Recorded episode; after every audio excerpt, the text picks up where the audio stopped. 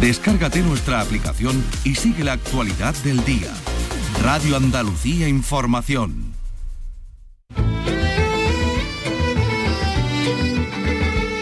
Andalucía es cultura. Con Maite Chacón. Radio Andalucía Información.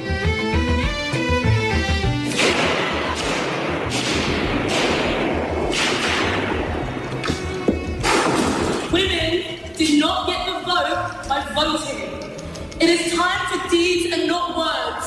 It is time to just stop oil. Estos golpes y este sonido que están oyendo, pues se ha producido esta mañana hace un rato, a las once y media de la mañana, la National Gallery de Londres. Ha sido atacada la Venus del Espejo de Velázquez por dos activistas de Jazz Stop Oil. Em, lo que con- querían conseguir, pues lo han- la verdad es que lo han conseguido, siempre lo consiguen, Visibilidad. visibilidad. Y, y lo curioso es que eh, si vemos todo, todo el acto, todo el la acting que han ¿no? hecho, hola, buenas tardes Vicky. Román, buenas tardes Carlos López, todo el acting, nadie se ha acercado a ellos. Lo que han hecho ha sido, al parecer, con martillos de emergencia, de los que están Sí, para protegidos, cristales. exactamente, que sirven para romper cristales, para romper el cristal Del de- extintor. del extintor cuando hay un fuego. Esos martillos han sido utilizados para atacar el cristal que cubre el cuadro. No sabemos todavía el alcance que ha tenido, si el cristal roto ha rasgado la tela, El no sabemos, todavía no se sabe. La han retirado la obra y Sí, los han conservadores retirado, están ya analizando los conservadores la están analizando y los activistas han sido detenidos. Eh, hace 110 años esta misma pieza, es curioso, ¿no? Lo que han dicho ellos es, las mujeres no consiguieron el derecho al voto votando. Claro. Es la hora de acción, no de palabras. Es el momento de abandonar el petróleo. Si amamos la historia, si amamos el arte, si amamos a nuestra familia, debemos abandonar el petróleo. Y, y- y así, a golpe de martillazo. Claro, y hacían No- esa no- no alusión a lo del que, que amar algo que destruirlo. Claro, el voto femenino se hacía esa alusión porque precisamente una sufragista fue la que, como decías tú, atacó Sí, con, sí. ese- en este caso fue acuchillado. acuchillada en El marzo de lienzo, sí, porque no había 1900 cristal. exactamente no estaba protegido con Ah. cristal eh, en esa época en marzo de 1914 Mary Richardson entraba en el museo también no levantó sospecha y asestó siete cuchilladas que causaron graves daños en la tela del cuadro que fue meticulosamente restaurado años de, pocos después. En fin, que ah, y por eso estos activistas hacen referencia al voto Claro, femenino. Eh, su causa es justa, es decir, que a mí me parece que, que Sí, pero los medios, pero los medios son Hombre, muy hasta ahora se pegaban a la se pegaban Sí, a se la pegaban, obra o lanzaban pinturas al cristal, al cristal. también al cristal sabiendo que había cristal no al lienzo al óleo pero bueno esto ya es un pasito más Sí, a ver qué pasa, a ver qué pasa y vamos a conocer, pues supongo que en los próximos días, qué alcance ha tenido este acto y si el- la tela, el lienzo ha sido dañado, de qué manera. Eh, pero bueno, eso queríamos abrir con este sonido que es impactante y con el que estos activistas han conseguido pues lo que pretendían, que es visibilidad. Pero precisamente vamos a empezar hoy también hablando de Londres, de la misma ciudad, porque desde hoy en la World Travel Market de Londres, que se celebra hasta el próximo miércoles, eh, eh, es una feria de turismo muy importante para nosotros, porque nosotros lo que hacemos es reclamar eh, la llegada de turistas británicos, que son tan importantes como nosotros, pues se está celebrando allí. ¿no? El lema de este 2023 es transformar el turismo a través de la juventud y la educación. El presidente de la Junta de Andalucía ha asistido a la inauguración del pabellón de Andalucía. Este año, por cierto, eh, eh, en, ese acto ha contado el presidente que en nuestra tierra ha superado los 12 millones de turistas en el tercer trimestre de 2023, que es un dato muy bueno. Y esta tarde en el centro de Londres se va a presentar la campaña Andalucía te rompe. Se proyectará el spot en lugares emblemáticos, en Leicester Square, en Westminster, en el puente de Westminster. También se van a desplegar lonas de gran tamaño en Camden Town y en Portobelo. El consejero de Turismo explicó la pasada semana que la campaña, que ya seguro que conocen, esta campaña Andalucía Crash, This is not an ad. It's a warning. I know a place. A place that will break you into a thousand pieces. That will enter through those cracks. Este spot, protagonizada por Peter Dinklage, el actor estadounidense que protagonizó a Tyron Lannister en Juego de Tronos, mm, pues mm, se, se va a presentar esta tarde. Eh, eh, Ellos pretenden que sea un destino este, este, spot está dirigido sobre todo para los más jóvenes, la generación Z. Pretenden que Andalucía sea un destino influencer, dice, decía el consejero, para los nuevos prescriptores de hoy y los viajeros de mañana. Pero es que seguro que también lo saben, porque lo hemos, se ha comentado mucho, eh, detrás de este spot hay un creativo gaditano, un creativo andaluz, concretamente de la línea de la Concepción. Y enseguida vamos a hablar con él y nos va a contar cómo surgió la idea y cómo se llevó a cabo este spot que es muy impresionante con la música de Califato 3x4, con la, voz maravillosa de, Peter, Dinklage. y además con muchas imágenes de Andalucía, bueno, pues un spot que está muy bien, ¿no? Y eh, Carlos López, buenas tardes otra vez. Tú has estado en el Instituto Andaluz de Flamenco esta tarde. Sí, la, en la antigua casa de, Murillo, porque se han presentado pues eh, todas las actividades del Día Internacional del Flamenco, que se celebrará el 16 de noviembre, aunque las actividades se van a prolongar, prácticamente se doblan, porque van a hacer, desde, desde el último año, van a ser más de 200 actividades, que incluye, pues fíjate, la implicación de la comunidad educativa, porque va a haber eh, actividades en, los centros educativos. Eh, recitales en peña, recitales en teatro, dos galas, eh, una actividad que une el flamenco y el patrimonio, que es la llamada al flamenco, que, se realizó por primera vez el, año pasado en las ocho provincias en, sitios patrimoniales. ¿no? Por ejemplo, pues en Granada se va a hacer en en dos, en dos sitios, en el Mirador de San Nicolás y en la Alhambra. ¿no? Y bueno, una serie de, actividades que después vamos a describir con más eh, detalle. y además vamos a escuchar un cantecito también. Muy bien. Y eh, Vicky Román, tú has estado con el periodista Rodolfo Castro, el autor de Héroes del RIF, apuntes para una novela que parte además de un, de un acontecimiento personal, familiar, que le ocurrió a su familia. Bueno, otro otro gaditano, ¿no? Sí, otro gaditano. también, sí, de, San Roque, y que, bueno, pues es su debut en la novela, él tiene una larguísima trayectoria eh, eh, en, prensa, en prensa de agencia, él ha estado al frente de delegaciones de, la agencia EFE, y bueno, eh, la primera vez que se, se mete en los terrenos de la, ficción, pero bueno, sí que toma un episodio que afecta a su, a, su familia, como, como nos va a contar, ¿no? De depuración, ¿no? De, en su puesto en, Renfe. Y, bueno, y todo alrededor de una ficción está así eh, en torno a, pues, a un supuesto héroe del RIF que muere asesinado en 1942 y cuya pista, cuyo rastro va a seguir pues un periodista eh, también gaditano de, de Algeciras, eh, a partir bueno, pues del hallazgo aparentemente casual ¿no? de, unos documentos eh, que él va a tener que poner en orden para que alguien, alguien se le encargue posteriormente una, una novela ¿no? sobre ese personaje y el secreto en torno a su vida y ese hecho heroico que por otra parte pues le atrajo pues muchos, muchos enemigos, ¿no? hasta el punto de que querían acabar con su vida. Así que bueno, hablaremos con él. Enseguida hablaremos con Rodolfo Castro, la entrevista que le ha hecho Vicky Román. Terminaremos con Picasso, porque Diego Apoyado sigue contándonos historias de Picasso. Hoy precisamente una importante exposición que se va a inaugurar en las próximas semanas en el Centro Reina Sofía de, Madrid. Enseguida empezamos. Porque se su almada, se hizo un bravo sarao, bailaron y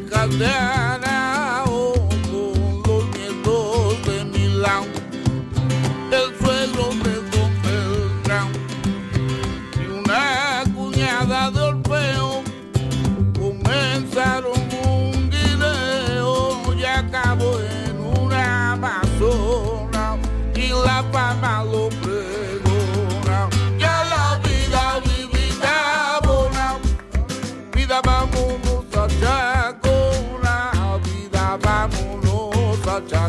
La semana pasada conocíamos el anuncio, Andalucía te rompe, y hoy precisamente se va a proyectar el spot en lugares emblemáticos de Londres. En Leicester Square, en Westminster, en el puente de Westminster, se van a desplegar lonas de gran tamaño en Camden Town y en Portobelo, porque allí se está celebrando la World Travel Market y, eh, claro, pues se trata de un spot que lo que intenta es atraer a turistas a Andalucía, a turistas de Londres y del Reino Unido a Andalucía. Y ya sabemos, bueno, ya lo hemos conocido, ¿no? Que detrás de este spot pues hay una, compañía eh, de publicidad muy importante, Ogibli, que lleva muchísimos años y que tiene sedes en muchísimos países, también en nuestro país. Juan Pedro Moreno Moyano es un director creativo y ejecutivo de Ogibli que está eh, lleva mucho tiempo, ya empezó de joven ahí en la empresa y ya, es, ya ha ascendido a un puesto muy importante donde ya tiene, diremos, mano en las producciones. Juan Pedro Moreno es, mm, junto a otros compañeros, pues el creativo que ha, organizado y que ha pensado y que ha llevado a cabo esta, esta campaña, así que vamos a hablar con él. Juan Pedro, ¿qué tal? Buenas tardes. Muy buenas tardes, ¿qué tal estáis? Muy bien, encantado de saludarte, Juan Pedro, y yo no sé si sorprendido por el éxito que, está teniendo esta campaña. Pues un poco sí. Em, o sea, si éramos conscientes de que la, de que la campaña se había se había pensado pues, pues eso desde un punto de vista ambicioso y para que tuviera eficacia o impacto. Y, pero bueno nunca nunca sabes no hasta que no ve la luz y no sabes cómo el, principal o la, figura más importante que es el consumidor eh, la recibe no sabes si si pues si la cosa ha cogido o no ha cogido. Y realmente eh, por mucho que intuíamos que sí, que, que todo, que no, sé, que es una campaña que, que había quedado muy bien, pues nos está sorprendiendo que teniendo que esté generando tantísima conversación. Eh, un punto muy importante es la elección del actor, ¿no? Eh, eh, estamos hablando de un actor que está ahora mismo en el, arriba del todo, ¿no? Por su participación en, Juego de Tronos, es un actor muy querido en el mundo entero, muy respetado, muy seguido. Ah, ¿Os costó mucho trabajo convencerlo? Y, o primero, ¿de quién fue la idea? Que, que, Dinklage podría, pues eso, ser el protagonista. Pues primero estaba la idea, o sea, y de hecho no, nunca se pensó con una persona en concreto. Em, primero mm, llegamos a la conclusión de que teníamos que un poco plantear, bueno, no es que lleguemos a la conclusión, es que el propio anunciante, el propio Turismo Andalucía nos lo pidió, ¿no? Romper un poco el código, los códigos hasta ahora eh, transitados en las campañas de turismo y y decidimos hacer esa especie como de viaje interior y contar esa Andalucía como para adentro, ¿no? Y no, no teníamos, eh, teníamos el convencimiento de que ese Andalucía para adentro lo tenía que contar alguien que lo hubiera evidenciado, o sea que en este caso por la naturaleza de la idea tenía que contarlo alguien de fuera, pero hasta que no pasaron bastantes semanas no fuimos haciendo un poco lo que sería la selección de quién era. Y es verdad que Peter eh, eh, venía perfecto por, por porque era una persona que realmente había vivenciado esto, ¿no? él se pasó muchas temporadas en Andalucía rodando Juego de Tronos y entonces si ya de per se la pieza eh, te pedía un determinado tipo de narración que su voz le venía como anillo al dedo, teníamos el, aliciente de, que verdaderamente él eh, pues tenía pasión por Andalucía. Claro, es más creíble, ¿no? Que si se contrata a un actor cualquiera, todo el mundo sabe que, él ha pasado tiempos aquí rodando, ¿no? Eso le daba similitud, ¿no?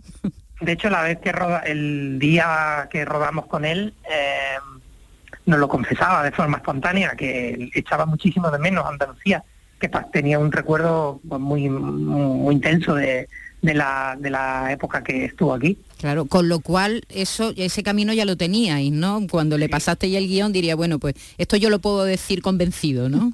claro, él, desde el primer momento tuvo bastante predisposición. Es verdad que después con este tipo de figura, y ahí sí que yo no, no estoy de primera mano, pero ahí tienes que negociar, negociar pues no solo el dinero, sino la, eh, al final son derechos que él cede, eh, eh, derechos por los que él cobra, pero derechos mundiales cuánto tiempo, eh, dónde se va a emitir. Entonces todo ese tipo de negociaciones son, son dificultosas casi con cualquier celebridad, eh, pues en el caso de este señor que es un tío pues más internacional, pues aún más complicado. Él advierte a, quien lo quiera ver que no vengan a Andalucía porque como vengan están perdidos, ¿no? ya no hay marcha atrás, ya se quedan con una cicatriz interna. Yo, te quería preguntar por, la música, bueno, esta marcha Eternidad, ¿no? De, de Larry, de Sergio Larrinaga, que falleció hace, hace un año y medio aproximadamente. eh, por la banda de, Rosario de Cádiz. Muy gaditano también ese, ese tema, ¿no? Sí, Rosario de Cádiz siempre lo... Eh, es verdad que desde hace unos años lo teníamos en la cabeza, no solo esta, sino alguna que otra pieza, pues de estas que pues, los equipos creativos se nos meten eh, por dentro y queremos colarla y esta vez como que todo cuadraba, ¿no? al final nosotros la, la hemos ido descubriendo en nuestro caso fue cuando cuando hicimos la campaña de Cruzcampo de, de, con mucho acento con el defect de Lola. Eh, ahí pues como que, mm, no sé, tuvimos todo una iluminación de todo lo que culturalmente se estaba moviendo en Andalucía y fue a raíz de, esa época que no, como que nos actualizamos y nos dimos cuenta que, mm, que bueno que usar una banda de corneta eh, podía ser una cosa absolutamente moderna y contemporánea y que, en este caso pues mm, funcionaba a la perfección para una campaña mm, para afuera. Bueno, ya hay muchos creadores jóvenes, Zetangana. Zetangana usa, usa Amor, que es en el disco la siguiente, o sea que tampoco se comió, se mucho la cabeza nombre. La siguiente también de, ese mismo disco. Lo que pasa es que es verdad que tiene que sorprender fuera. Esto es algo que nosotros conocemos y cuando los artistas de ahora, el pop, diremos, la, música pop utiliza desde hace ya años, ¿no? este tipo de bandas de cornetas y tambores que, que es verdad que emociona mucho, ¿no? Que que tiene esa capacidad de emocionarte. Aquí, hombre, nos sorprendió en su momento, pero fuera seguro que alucinarán, porque es un tipo de música muy que te llega mucho, ¿no? Adentro, Yo creo que sí, yo creo que hay una muy creo ¿eh? que hay una buena mezcla de ingredientes. Lo digo creo porque muchas veces lo empiezas a ver a posteriori, ¿no? Así o cuando a raíz de empezar a ver la repercusión que está teniendo y que, oye, se ve que ha habido varias teclitas que hemos tocado bien y la la sinfonía de la música, las imágenes tan poéticas y el personaje que narra todo, eh, incluso el, uso de la terminología crash, hay habido cosas que a veces funcionan, esas, esas teclas, y, se ve que está, está funcionando esta, este uso de la música de esta manera. Eh, mencionas que está funcionando, ¿qué, qué feedback está recibiendo? Pues de entrada, el, o sea, al final nosotros somos el, ciudadano medio, mm, no sé, seguro que hay un número ahí, eh, recibe tropecientos mil impactos publicitarios al día. Eh, somos una mosca cojonera, eh, digo, nuestra profesión. Entonces, es súper complicado que una pieza mm, publicitaria, o sea, hecha para vender, en este caso para vender turismo, genere tantísimo impacto, tantísima conversación en las redes sociales, tantos medios interesados en hablar de ella. O sea, lo que ha pasado en una semana y pico pasa pues muy, muy de cuando en cuando en la industria publicitaria. Entonces, eh, bueno, se sabe casi al momento. Eh, yo creo que las primeras 24 horas nos dimos cuenta de que habíamos movido un poquito el, agitado, ¿no? La, la, conversación. Y, sobre todo es eso, es que nosotros somos nuestra posición natural es el paisaje. Es al final es como, uff, publicidad, publicidad, publicidad. Pero no, aquí eh, algo ha sucedido que, ha ido más allá, ¿no? Cuando la publicidad en sí se convierte en noticia, ¿no? Y vosotros eh, desde, hace unos días sois noticia precisamente por el impacto que ha tenido. Lo mismo que ocurrió con, el spot de Lola Flores. Yo, creo, eh, que, en ambos lo que, lo que hay de fondo, lo que es el sustrato es la identidad, ¿no? Sí, y, tú también estás detrás de ese anuncio de Lola Flores, es decir, que ahí hay algo que tiene que ver con tu condición de ser andaluz, ¿no?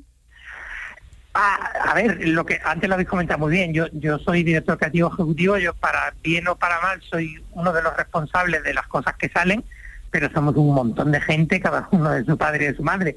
Y es verdad que se ve que eh, las campañas son completamente diferentes en cuanto a los objetivos que tiene cada anunciante o cada marca, pero ah, algo mm, estamos medio tocando bien para, para que desde el punto siempre hay detractores, ¿eh? pero para que una inmensa mayoría le, toquemos la fibra. Y es verdad que cuando tocan la fibra del identitario, eh, las posibilidades de que la conversación se, se amplifique pues son mayores, claro. Es decir, que no Gilby están contentos contigo, ¿no? creo que sí, creo que sí. ¿Cuántos años llevas en la empresa? pues llevo 16, creo. Y empecé haciendo un, un junior fete muy chiquinino y ya pues ya peino cana y tengo dos niños o sea que llevo aquí toda la vida Dos niños madrileños tienes, ¿no? dos madrileños sí Aunque tú naciste en la línea de la Concepción, ha- has Yo vivido buena parte de tu vida en San Fernando, ¿verdad? eso es Y, y- y bueno, y ahora llevas mucho soy tiempo en Madrid. mitad mitad piojoso mitad cañailla Y a mucha honra, hay que decir. y a mucha honra y a mucha honra Bueno, pues a ver cuándo te volvemos a llamar, Juan Pedro, ya es la... ¿eh? A ver cuál es, cuál es el siguiente éxito. Supongo que ya te digo que aquí felices porque es verdad que este tipo de campañas pues a veces ni se te cruzan no y bueno ahí hay dos y a ver a ver si, si hay una tercera ahora hay dos y tres Seguro que sí. Juan Pedro, ¿y eso, ¿y eso que se dice que los publicistas sois los agentes del mal? Sí, sí, un poco lo somos, ¿no? Estamos como demonizados. Eh, no lo sé. Yo, es verdad que al final es una profesión como otra cualquiera. También hablan mucho, ¿no? Del, del tema de los anuncios y, de... Yo, soy un súper privilegiado que ha tenido mucha suerte y que la vida lo ha sonreído y a, y a acabar un, un puesto como el mío, pero la mayoría de mis compañeros pues mm, trabajan como buenamente puede o en el, todo lo que es la industria publicitaria, eh, es un gremio lleno de peluqueros, eh, maquilladores, eléctricos, realizadores, montadores, digo, gente que, que currela, que, que, que trabajan de esto y que, y que, y que intentan hacer el mejor trabajo posible. Pero es verdad que tiene como, ¿no? El- somos como el... Ese halo, ¿no? De, de, de mal- de maldad, ¿no? Sí, pero a la vez, a la Porque vez... nos venden de sí, todo, nos de todo. Sí, nos venderán de todo, pero a la vez hay eh, películas publicitarias que son Claro, es un arte. maravillosas Claro, claro, y que es sí. verdad que cuando se aunan las dos cosas y funciona y pues da gusto ver mm, publicidad y de hecho los festivales publicitarios son una maravilla cuando porque Sí. como llega lo mejor verdad cuando eh, llega la hora de reconocerlo Sí, la verdad que hay cosas que son muy ingeniosas. Yo, es verdad que siempre está ese debate. Yo, yo creo, nosotros somos gente que se dedica a vender y es más, creo que en el fondo la publicidad es más honesta de lo que parece porque se dedica a vender y lo sabe todo Dios. O sea, así que nos dedicamos a vender. Eh, digo que ahí no hay mucha historia. Lo que pasa que es verdad que a veces pues el ingenio, la creatividad o, o en este caso también yo creo que la factura de las cosas, lo- la, la preciosidad de las imágenes hace que, mm, que, que casi que te toques un poco con, con cosas artísticas, pero en, en el fondo casi todos nos consideramos vendedores con ingenio. no somos otra cosa. Pues muy bien, Juan Pedro Moreno Moyano, director creativo y ejecutivo de Ogilvy, de esta empresa, gran empresa multinacional de, de, bueno, de publicidad, De muy, de muy publicidad. importante. Sí. Eh, da- darte la enhorabuena y mandarte un cariñito desde aquí, desde tu tierra, por este trabajo tan bien hecho. Pues muchísimas gracias y nada, para lo que estemos. Un abrazo grande. Una- un abrazo.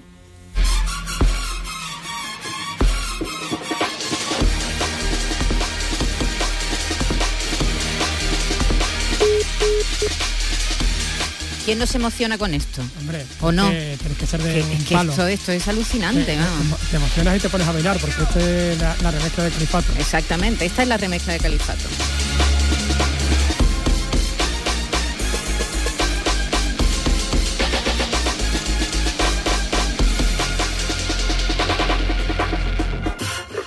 Andalucía es cultura, con Maite Chacón. Radio Andalucía Información. Cuando llegue la luna llena, iré a Santiago de Cuba.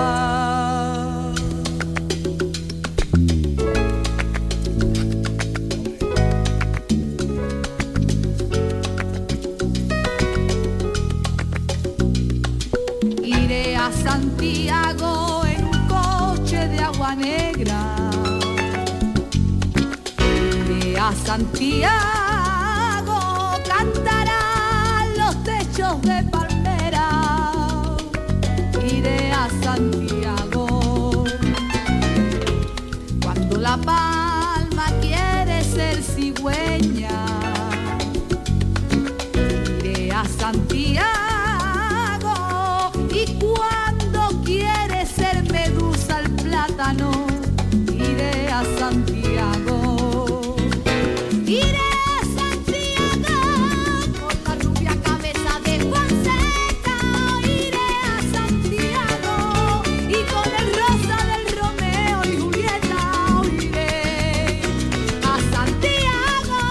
próximo 16 de noviembre se celebra el Día Mundial, el Día Internacional del Flamenco, desde que la UNESCO lo declarara Patrimonio Inmaterial de la Humanidad, que tuvo lugar en Kenia, creo En que Nairobi, en, 2000 sí, en Nairobi en Nairobi. 2010, En ¿verdad? 2010. En 2010. Y ya se han presentado las actividades que van a tener lugar con motivo de esta conmemoración. Exactamente, que bueno, van a empezar el día 16, que es ese día, pero que se van a prolongar durante el resto de- del mes en las ocho provincias andaluzas, participan prácticamente todos los, los ayuntamientos de, Andalucía, las peñas, eh, todos los centros educativos. Va a haber un sinfín de actividades, más de 200, prácticamente doblan las actividades del año pasado, ¿no? con unas 100 y este año pues superan la- las 200. Hoy se ha presentado en la sede del Instituto Andaluz de Flamenco. He tenido oportunidad de hablar, por supuesto, con los protagonistas. Vamos a escuchar primero al eh, director, a Cristóbal Ortega, que lo describe muy, muy clarito. Aquí nos encontramos en la sede del Instituto Andaluz de Flamenco con el director, con su director, con Cristóbal Ortega. Hola, ¿qué tal, Cristóbal? ¿Qué tal? Buenas tardes. Un año más de nuevo presentando estas actividades de la decimotercera edición o conmemoración, mejor dicho, Conmemoración. conmemoración de- del flamenco como patrimonio inmaterial de la humanidad.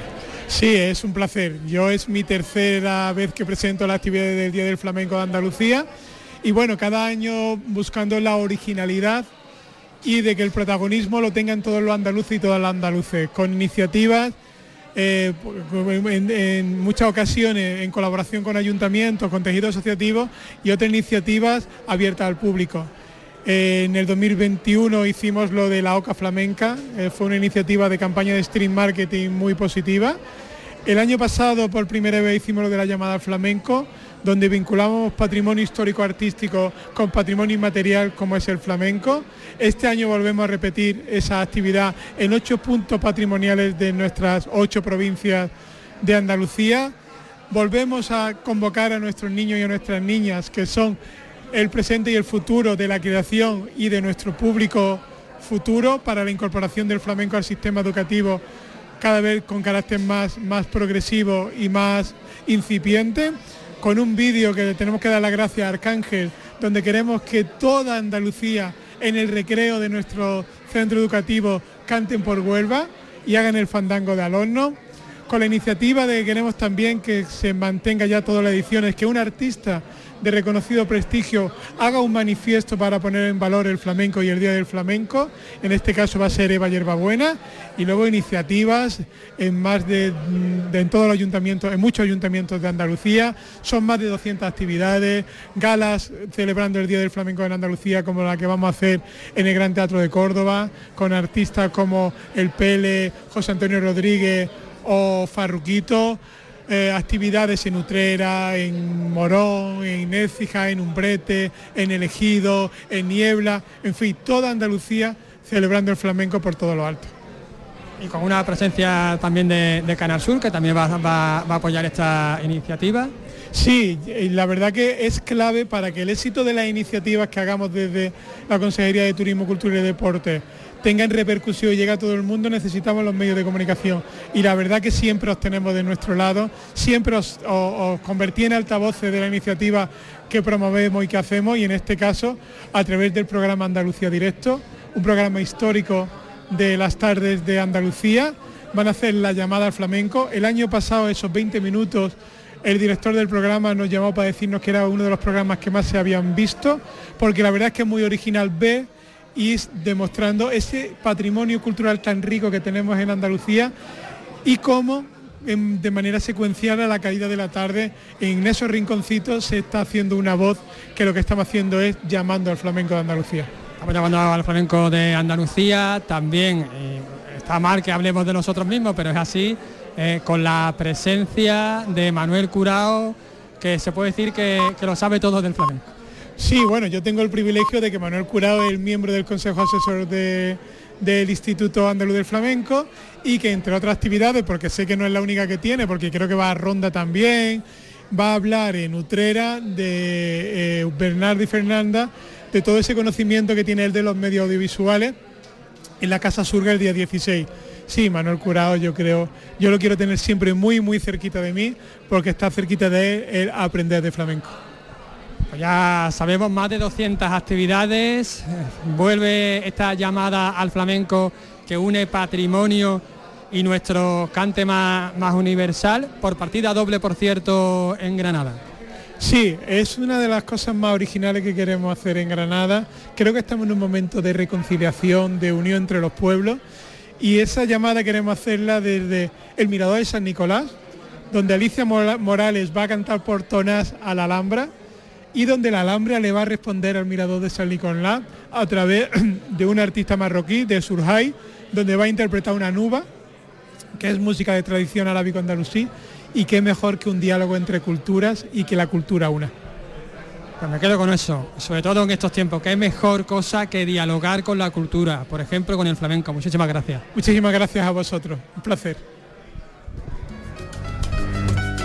Bueno, pues hemos, hemos escuchado a Cristóbal Ortega, vamos a escuchar ahora a Carmen Ortiz, que es la delegada de Cultura de la Junta de Andalucía aquí en Sevilla para mí, de, leyendo todas las cosas que he podido, de, tal, número de actividades y tantas cosas que se ha programado desde aquí, pues yo en principio veo que en Sevilla se han preparado hasta un sinfín de actividades, hasta 40 actividades con artistas de la categoría de Esperanza Fernández, de José Valencia, Fernando Romero, Rafael Dutrera, la Fabi, el Turri, Ezequiel Benítez que está por ahí, que le debo, tengo un compromiso con él desde hace mucho tiempo.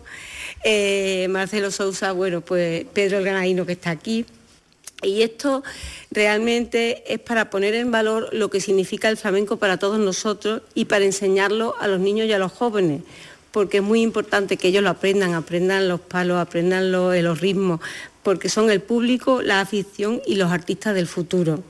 Este, este programa de actividades se caracteriza sobre todo por la implicación de la comunidad educativa, de los colegios, del tejido asociativo, como muy bien ha dicho Cristóbal, de de las peñas federadas y de, de, los convenios con los ayuntamientos. ¿Qué sería de nosotros si no estuviéramos ahí los ayuntamientos apoyando y dándonos fuerza y bueno, la colaboración con ellos para que salgan festivales de la categoría de los del Mairena del Alcor o de Utrera o de, o de Écija en este caso, ¿vale? Como ha dicho Cristóbal, va a haber mucha muchas actividades de todo tipo, ya he nombrado los festivales, habrá jornadas culturales también, concursos, ciclos formativos. Solo me queda animaros a que os acerquéis a cualquiera de nuestras actividades que están programadas para disfrutar de todo lo mucho y bueno que ofrecemos, que es buen ambiente, buen flamenco y buena compañía. Muchísimas gracias. 200 actividades que organiza el Instituto Andaluz de Flamenco. No hay que olvidarnos que el mismo día 16 se entregan los Grammy latinos, ¿no? Sí, es decir, que, va a ser un, se entregan los Grammy latinos, va a ser tremendo, un tremendo, sí, sí, sí, una cosa y, otra. Bueno, vamos a escuchar ahora algunos de los artistas que acaba de, de mencionar Carmen Ortiz. Vamos a empezar por Ezequiel Benítez, que estaba por ahí. Y por supuesto estamos con uno de estos grandes artistas que participan en este Día del Flamenco, con Ezequiel Benítez, ¿qué tal? Muy buenas tardes, pues muy bien, muy contento de estar aquí. Que tú actúas en la provincia de Sevilla, ¿no? Sí, bueno, tenemos varios proyectos y así, bueno, para la gente que le guste estar cerquita en una peña, el 26 de noviembre estaremos en la peña flamenca de Lora del Río. El Hora del Río, ¿allí qué vas a hacer, Ezequiel? Cuéntame. Pues bueno, eh, haremos un recital de flamenco de, de mi último disco, Duca, que bueno, la verdad que estamos girándolo muy bien, estamos en muchos festivales, muchas programaciones y estamos muy contentos. Duca, que es una palabra de origen hindú, que digamos que de ahí viene duquela, ¿no? La palabra pena, ¿no? Es una palabra que viene del sánscrito, del, ese idioma de la India, y ahí nuestro entendimiento, de ahí Duca viene de la palabra duquela herencia del pueblo gitano. Claro, hombre, la India tiene mucho que ver con, el flamenco. Eh, tengo varias anécdotas con, la, cuando ha estado familias míos en la India y me han contado cosas y la verdad es que, esa similitud es muy bonita y cuando la encontramos pues eh, vimos que era el título. Bueno, ese es el proyecto que tiene para este día especial, para este día 26, porque van a ser, efectivamente, porque van a ser actividades durante todo el mes, aunque el día 16 sea el día oficial, digamos, pero se van a hacer actividades durante todo el mes. Eh, Pero también tienen algo- tienes algún proyecto en mente, te recuerdo por si acaso que ya el año que viene tenemos, tenemos ahí a la Bienal a la vista, ¿no? Bueno, eh, todavía no se puede decir, pero bueno, hay muchos proyectos muy importantes que voy a hacer por, a- por Sevilla, por la provincia y por toda Andalucía, que la gente que, que, bueno, que quiera saberlo, yo lo pongo todo en mis redes sociales y pueden encontrar toda la información, ¿vale? Que nosotros la vamos subiendo poquito a poco. Estoy intentando tirarle de la lengua, pero claro, los artistas solo cuentan que hasta donde pueden contar, como, como en un 2-3 antiguamente. Y hasta aquí puedo leer. Bueno, pues muchísimas gracias, Ezequiel Benítez. Un placer siempre estar en vuestra casa. Y recordamos, el día 26, en Hora de Río, en La Peña.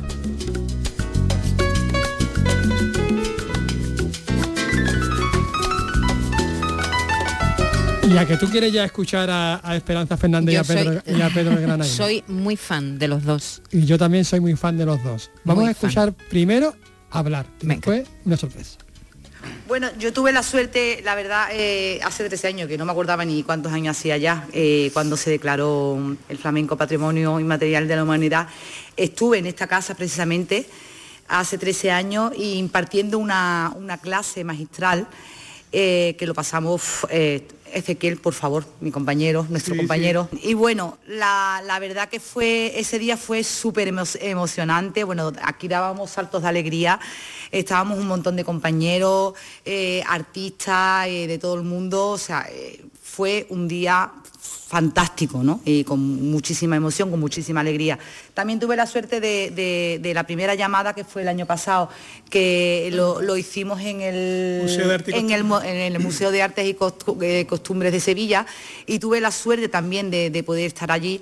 O sea que en estos acontecimientos, pues podemos tener, he tenido la suerte en este caso y como mis compañeros de estar siempre presente eh, y un año más eh, estamos y con todo lo, lo que se pretende y lo que, lo que se está haciendo, eh, yo por lo menos y en nombre de mis compañeros nos sentimos muy orgullosos de ser andaluces, de ser flamenco y de que el flamenco eh, esté como tiene que estar gracias a todos ustedes. Yo simplemente quería decir que cuando antes Cristóbal había dicho que esta es la casa del flamenco, para nosotros, para los artistas, eh, creo que esta es mi casa, eh, que Andalucía sea la casa del flamenco del resto del mundo. Es decir, que la casa del flamenco sea Andalucía, igual que la casa del flamenco para los artistas es el Instituto Andaluz del Flamenco. Así que para nosotros eso del flamenco que ya es bastante. Bueno, y ahora todo lo que nosotros, todo lo que esperábamos. este momento, esta, esta sorpresa, porque claro, Cristóbal se animó, se miró arriba y le dijo a los cantadores, bueno, ¿por qué no echáis Un cantecito. cantecito? A, a las 10 de la mañana, ¿no? Que también, ¿qué, qué hora más, Bueno, un menos poquillo más tarde, flamenca? un poquillo más tarde, pero no era la hora tampoco, pero... Son animaron, muy generosos. Venga, yo digo, ay, ay, un poquito, ¿eh? Pero bueno, que son, la- que son las 12 quejío. de la mañana. Ay, que la marecita de Toita a la gitana. Ay, que todas iban hacia el tren.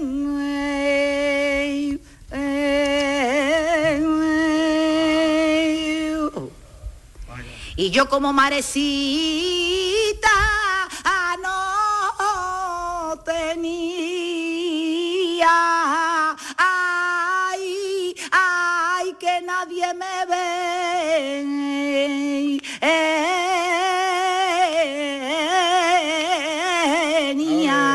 a ver, Rosalía de Triana.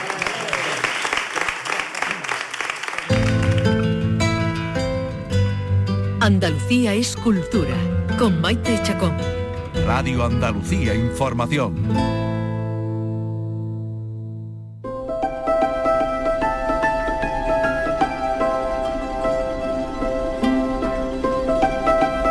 El periodista gaditano Rodolfo Castro Galiana, con una larga trayectoria en prensa, debuta en la ficción con Héroe del Rif, apuntes para una novela que ha sido presentada en la Feria del Libro de Sevilla. Acaba de clausurar la feria su última edición. Una novela que parte de un episodio de su propia biografía familiar y a partir de la que ficciona sobre un héroe de la guerra de Marruecos, objeto de la investigación de un periodista. Ha estado con Vicky Román.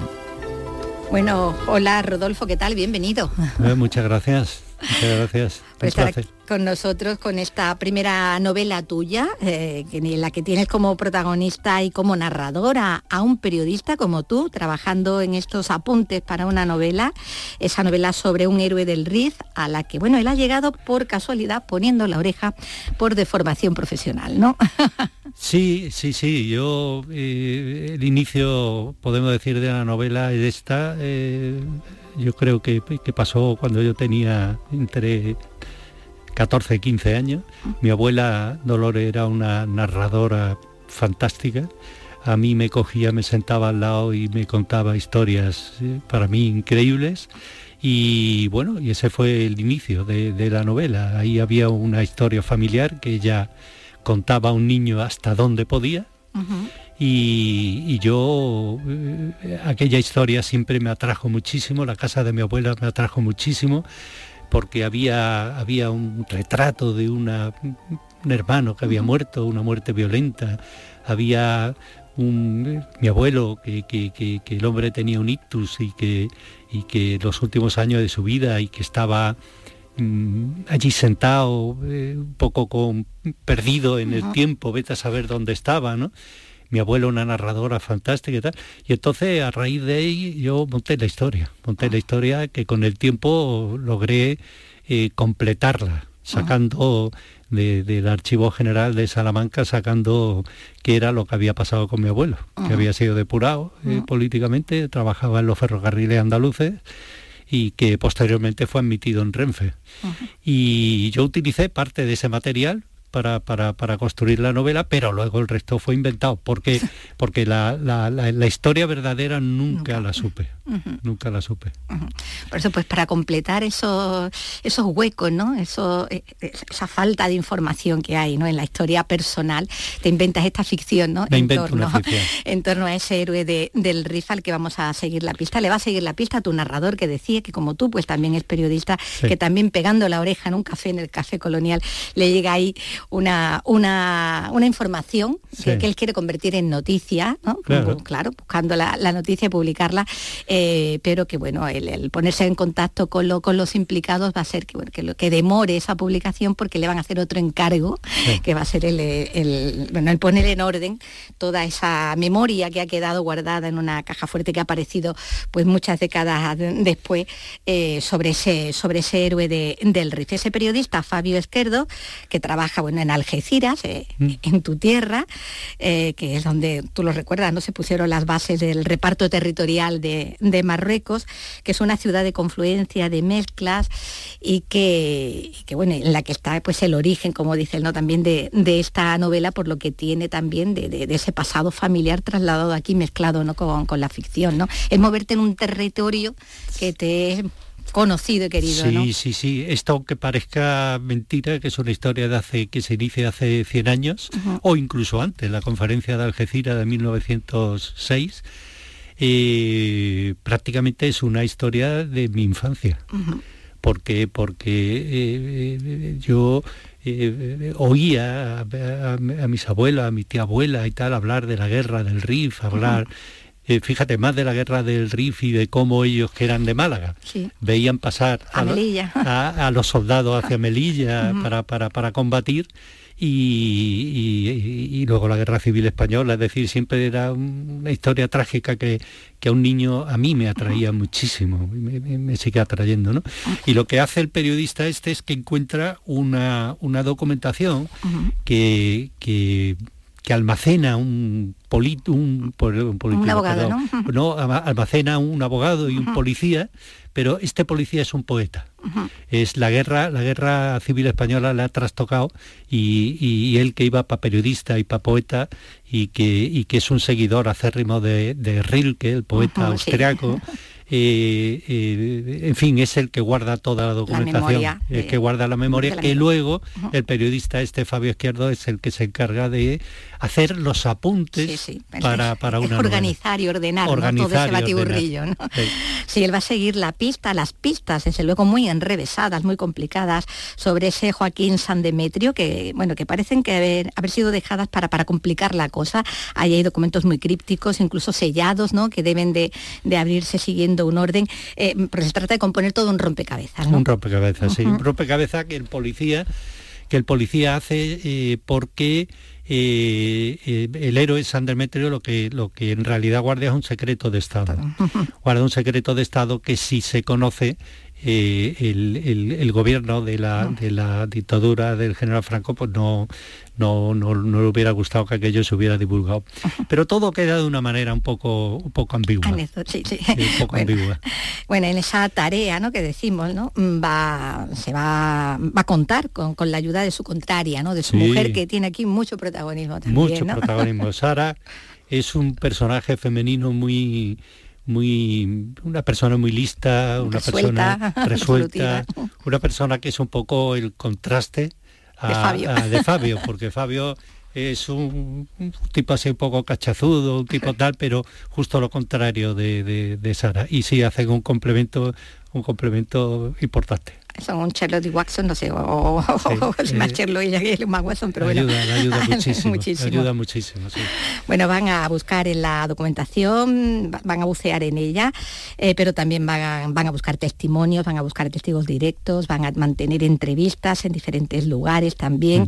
Bueno, lo que es la tarea del periodista de investigación, Mm. Sí, ¿no? Algo sí, en el fondo, también, pues, en el fondo es un es una crónica de investigación, es una crónica en la que en la que un periodista investiga, investiga con el objeto de, de, en principio de, de- de- hacer los apuntes para una novela para que alguien la escriba. por él. Pero, pero en el fondo es un recurso literario porque la está contando él. Exactamente. Con el apunte de la novela está haciendo la, la está novela. haciendo la novela. va a ir descubriendo que bueno que ese profesor de latín literatura que fue héroe de- del RIF llevaba en su, en su propia heroicidad ese dato ese detalle eh, que lo pone ya en peligro constante no Mm. Sí, sí, lo pone en peligro porque eh, junto en el momento que se produce, en el año eh, 1922, en abril, en, una, en un acto de guerra, eh, eh, se produce el acto heroico. por el el que heroico, lo, lo- lo condecoran sí por el que a él lo condecoran, es decir, él, él- él, eh, advierte que dos eh, guerrilleros eh, de, de Abdelkrim, dos rifeños han entrado en el, en el campamento, campamento. y él le hace frente. Y él le hace frente y, y- y- y, bueno, y, salva a la compañía de, de- de una, de una masacre, ¿no? Ocurrió, ocurrió muchas veces. Sí, Quiero no. decir que en, ese, en Sí. este sentido no es nada nuevo que masacraran o secuestraran o tal a- a soldados españoles. Y, pero ese, en el mismo acto se produce, una vez eh, consumado el acto heroico, se produce un acto muy ambiguo, muy ambiguo y muy tal que unos dicen que es un incidente y tiene toda la pinta de ser un incidente, pero al mismo tiempo eh, puede tomarse como un acto de aturdimiento de un Claro. jefe militar, un acto de cobardía y tal, pero que en cualquier caso cuesta vidas de, de los soldados. Y ahí está un poco la, la- El la- kit. el kit de la novela. el kit de de la la novela. Bueno, por eso su archivo, todas esas pistas que el periodista va a tener que, que seguir tantos años después, eh, son tan enrevesadas, porque están compiladas por alguien que se siente perseguido, que se siente bastante amenazado, indefenso, pero que bueno, que también ha contado con, con amigos fieles, ¿no? Sí. Para mantener ese legado, ¿no? Que Claro, claro, claro. Ese, ese es una es una persona que que, que- que tiene una doble, una triple vida. El, policía y poeta y admirador de Rilke y tal, tiene una doble o triple tal. De hecho, se aprovecha del poeta Rilke para, para, para montar, podemos decir, eh, un poco la estructura de, de la novela. Pero claro, hay que averiguar de dónde, de dónde y cómo es el, el orden de, de las cosas. Y lo hace precisamente por protegerse, claro, porque si aquello cae en manos de, de gente que, que, que- que- no le hubiera gustado que él conservara aquella documentación, pues hubiera peligrado, en fin, su vida o su... Y ten en cuenta que esto, eh, él empieza a hacer el archivo en el año 1942. Ujú. Recién acabada la guerra. Bueno, que- y él, ha, y él ha muerto, ¿no? Eh, lo han matado, ¿no? Sí. Precisamente, ¿no? En ese año. Bueno, es una peripecia que, que pedía una novela por mucho que, que le pese, que le preocupe a, a- al periodista, ¿no? Eh, y bueno, aquí eh, el héroe parece que tiene quien le escriba, ¿no? El héroe tiene que le escriba, sí, es un periodista fantástico y tiene que le escriba. Al final eh, todo se termina, yo creo que todo se termina sabiendo. Saber la verdad es muy complicado. Eh, incluso hay un momento en la novela que, que- que hay un, una- un diálogo importante donde se habla sobre la verdad, eh, si es posible. eh, llegar a conocer la verdad de lo que pasó hace tantos años y, y también ahí se debate. Pero bueno, eh, a veces la verdad, eh, la ficción encierra más verdad que la, que la propia realidad. Ahí hay una, una mm, reflexión sobre, sobre la historia ¿no? que, que pones en boca de, de sí. tu narrador, del periodista, cuando dice que tiene una relación de amor-odio con la historia, que le parece que, que se construye sobre montones de papeles, muchos de ellos llenos de mentiras, infinitas ruinas, muertos y catástrofes, vestigios que cada cual interpreta a conveniencia. ¿no? Bueno, hoy está pasando con el ataque de Israel y el ataque de Hamas, de Hamas y tal, eh, que cada cual lo está interpretando de una determinada manera y tal. Fíjate si ahora es eso que ocurrirá de- en el futuro. Claro, cuando se vea con perspectiva, ¿no? Cuando se vea con perspectiva. Claro, ¿Qué documento habrá? Claro. ¿Qué ¿Dónde estará es- la verdad, no? De ¿Dónde todo. estará la verdad de esto? Eso es lo que intento reflejar, sí. Bueno, pues esto es mm, en parte, ¿no? Porque hay más lo que nos cuenta en Héroe del Riff, apuntes para una novela, Rodolfo Castro Galeana, que hoy nos ha, nos ha visitado. Pues muchísimas gracias Muchas gracias, Vicky. y enhorabuena. Muchas gracias. En Radio Andalucía Información, Andalucía es cultura, con Maite Chacón.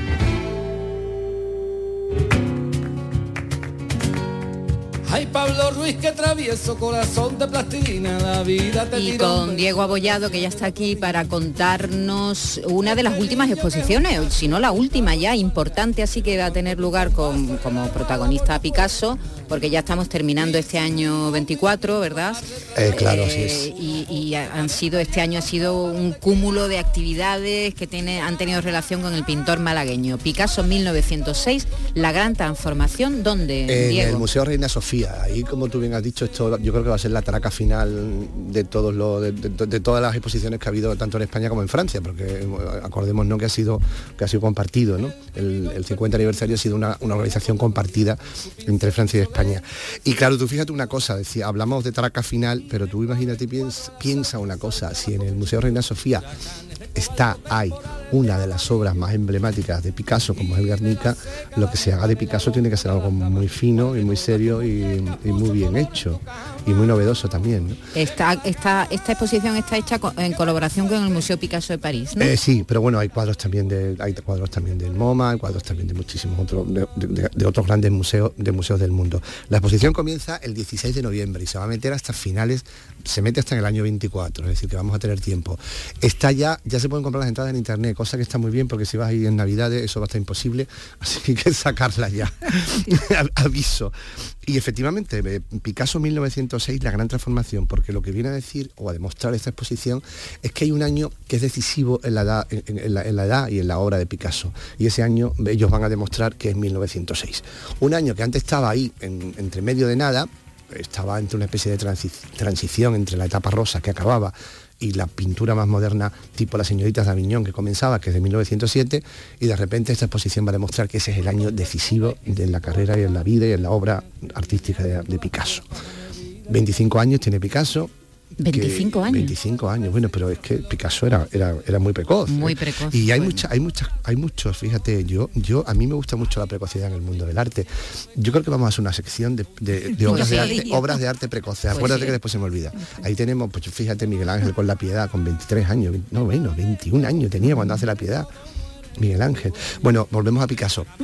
25 años, año decisivo en su vida, en el que dice que realmente se hace el Picasso, Picasso que todos conocemos. ¿En qué año Picasso es Picasso?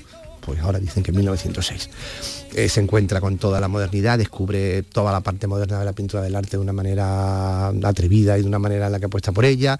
Ahí entra todo, todo el primitivismo, todas esas esculturas primitivistas que va a haber de, ot- de otras culturas, porque de ahí lo de primitivista que se llamaban entonces, ahora ya se llaman de otra manera. De África, De África fundamentalmente, ¿no? fundamentalmente. También él tiene influencia por la, por la cultura ibera, por la cultura ibérica. Eh, entonces, ahí va a ser su año de gran transformación en el que va además a nacer un Picasso nuevo, un Picasso distinto, un Picasso mm, que tiene también mucho que ver con la parte clásica que ha vivido antes, entiéndase por clásico, periodo azul y periodo rosa, pero que sí que le va a cambiar algo en su vida. Va a salir de, una especie de, melancolía o de depresión en la que pintaba, en la que pintaba tantos saltimbanquis en, en aquel estudio que tenía en Montmartre, en el que parecía que estaba un poco deprimido. Va a salir de todo eso y va a vivir una metamorfosis que ese año, en 1906, es cuando esa metamorfosis va a dar su fruto.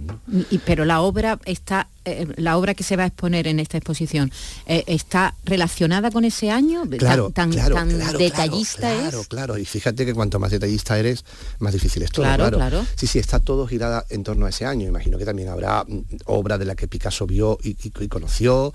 También conoció a grandes personas en ese momento que van a ser definitivas en su carrera como Jordan Strain, quiero decir que hay muchos acontecimientos aparte de la, de la propia obra que él, que él va a generar, pero evidentemente ahí va a haber mucho boceto de lo que será en 1907 la señorita Davignon, seguro, va a haber, va a haber grandes obras, de hecho ya en la, página de Reina Sofía ya se adelantan algunas que son tremendamente potentes, ¿no? como, una que viene del, como una que viene del MoMA, que es una especie de desnudo con las manos cruzadas en el pubis, que es impresionante. ¿no?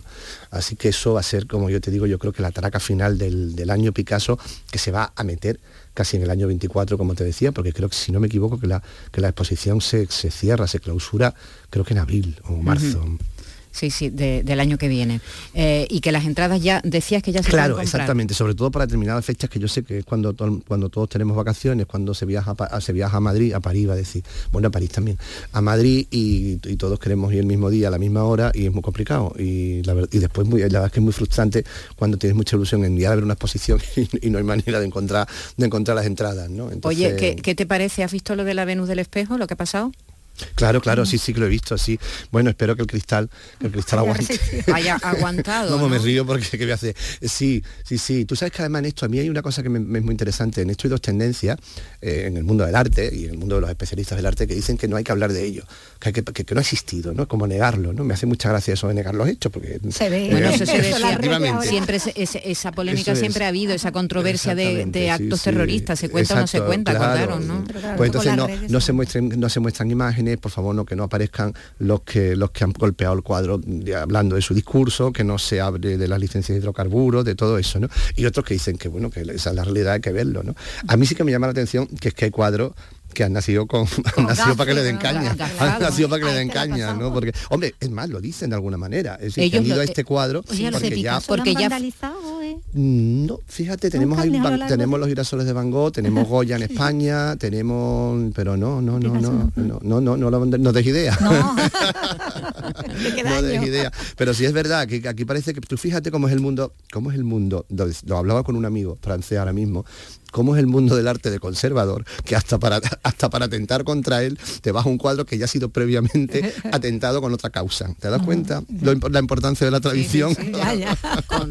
por una era, una broma, pero sí, no deja de ser que hasta el que hasta el que comete un delito terrorista contra el cuadro está basándose en una tradición artística. Sí, sí, y eh, además han hecho referencia en el, en el speech, en el speech que han soltado allí, las mujeres no consiguieron el voto votando, sino que la verdad, la verdad, lo mira, lo mejor de esto, mm, si algo tiene es hablar del cuadro y la verdad es que es una obra magnífica que hace ya muchos años que no viene a España y que probablemente no va a venir ya, porque tú sabes que vino en el ochenta y tanto en aquella exposición de Picasso fantástica que hubo. De Velázquez. de Velázquez, de Picasso, claro, me tienes aquí entre uno y otro. Claro, cambiando de tema. Cambiando de tema y, es verdad que, bueno, ahí está, es una obra maravillosa de Velázquez, que la que siempre hay que volver. Sí. Quitarle, la, quitarle los golpecitos del martillo. Además, el martillo era como un martillo pequeñito. Sí, porque son, los, martillos de emergencia. yo de repente juego un martillo grande, martillo es un martillo pequeñito, pero, pero te, digo una cosa, los golpes daban miedo. Lo hemos puesto esta mañana ahora el sonido y, los golpes daban, porque daban además miedo. Ese cristal, ese cristal evidentemente tiene que ser un señor cristal, quiero decir, con todo el blindaje del mundo mundial, claro, claro. Sí, sí, sí, muy bien. Bueno, pues nada, hasta aquí hemos llegado. Muchas gracias, Diego Abollado. Gracias a vosotros siempre Tenemos que pensar a ver qué hacemos a partir de enero. Pues ya iremos dando vueltas. ya hemos el que quiere, ¿qué quiere? ¿Qué quiere? Otra efeméride. Pero siempre me encanta hablar de pintura contigo. Un abrazo a todos, que lo paséis bien. Adiós, compañeros. Hasta mañana. Adiós.